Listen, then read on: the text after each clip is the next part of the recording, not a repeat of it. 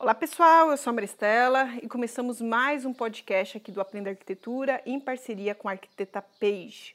Caso você queira ampliar seu conhecimento na parte técnica de arquitetura e também do desenho à mão livre, dê uma passadinha lá na plataforma da arquiteta Page, arquitetapage.com. Então, hoje a pauta do nosso podcast é projeto. Claro que eu posso destrinchar esse tema em vários capítulos e hoje eu gostaria de falar sobre o tripé, o que eu classifico como o tripé de um projeto. Tá? Claro que cada arquiteto tem um tripé, mas eu vou falar no meu ponto de vista hoje, nesse momento, qual seria o tripé do projeto arquitetônico. É, bom, quando a gente começa a detalhar um projeto arquitetônico, é, a gente fica mais preso na parte da representação gráfica. Só que se a gente começa a conectar todos os elementos que envolvem o projeto, a gente percebe o quão complexo é um projeto arquitetônico. Né? Não é apenas aquilo que o cliente visualiza no papel ou que está sendo executado em obra. Eu defini o projeto, o tripé né, do projeto, como terreno, programa de necessidades e o trabalho do arquiteto com seus parceiros. O que está dentro do, do, do, terreno? Tem a parte da legislação da prefeitura, né? a localização desse terreno, se ele está na esquina, se ele. É, as dimensões também dele.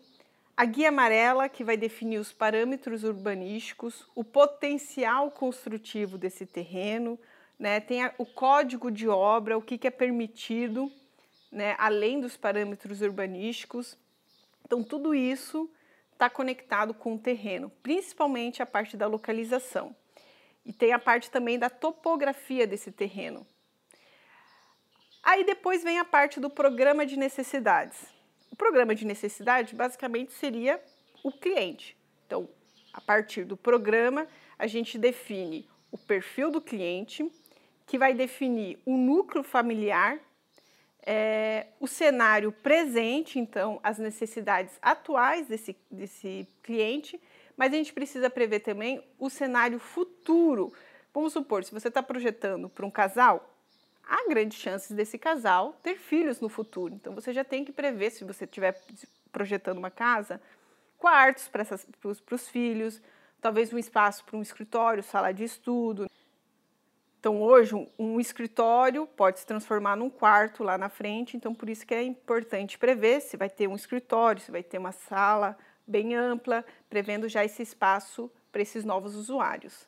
Então, tudo isso faz diferença. A gente nunca pode projetar pensando no presente. Então, é importante é, que a gente fala, né, realizar aquele checklist, então realizar todas as perguntas que vão definir o cenário futuro desta família, né, desse núcleo familiar.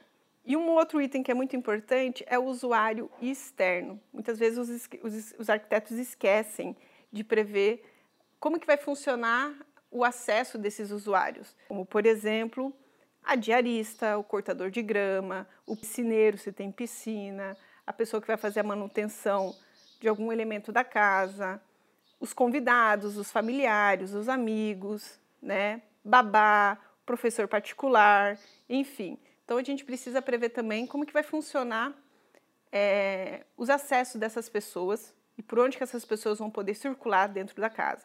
Porque quando a gente começa a, a casa, que é um, um dos temas assim que eu considero mais complexo, porque envolve tanto o público externo quanto o público privado, e a gente tem que entender como que funciona essas, essas, essas conexões, é, ela vai definir os acessos internos, privativos, os restritos, os íntimos, sociais, os de serviço, né, das áreas de manutenção, como é o caso da cozinha, lavanderia e tudo mais.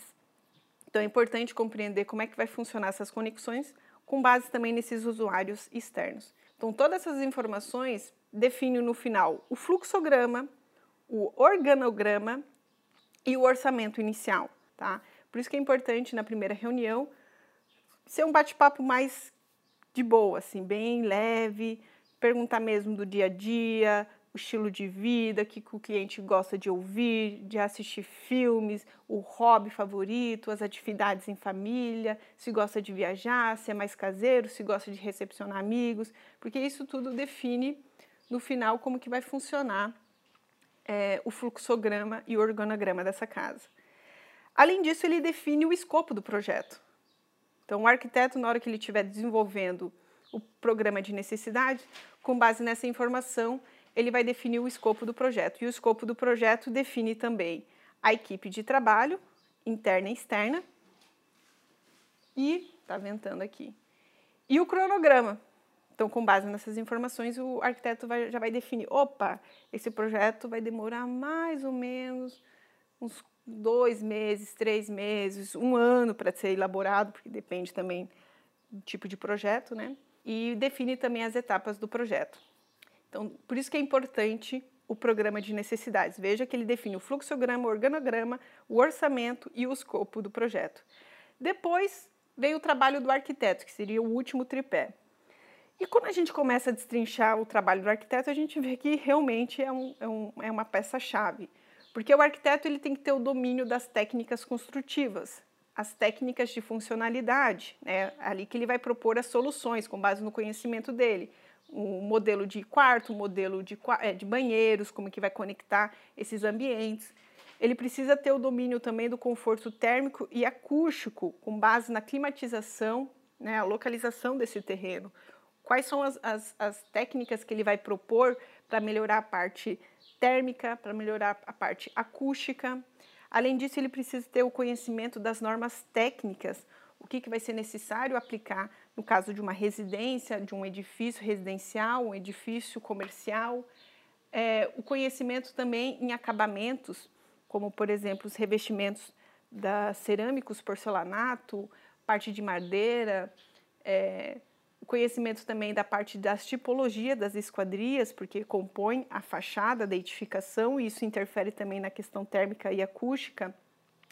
É, conhecimento em marcenaria, né, na parte de imóveis planejados, conhecimento em paisagismo, o que vai definir também a parte externa da, da residência ou do edifício, a parte também do, dos complementares, elétrica, hidráulica, a parte estrutural, climatização, né?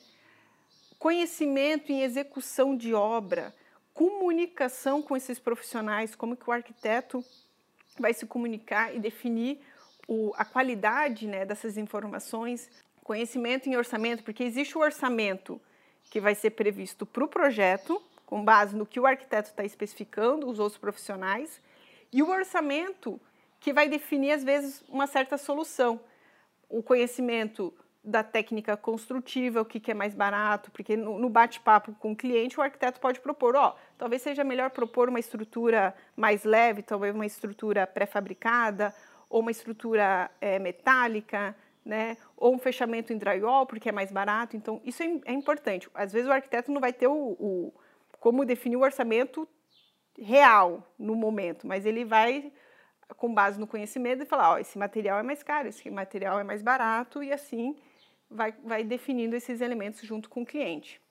É, e um conhecimento em planejamento, o que vai definir o rumo do projeto, né, as etapas do projeto, o cronograma do projeto, quem que vai ficar responsável por cada atividade.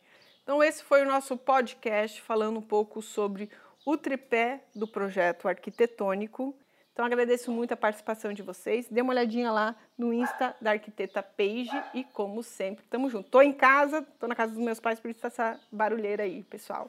Um grande abraço gente se fala até o próximo podcast. Fui!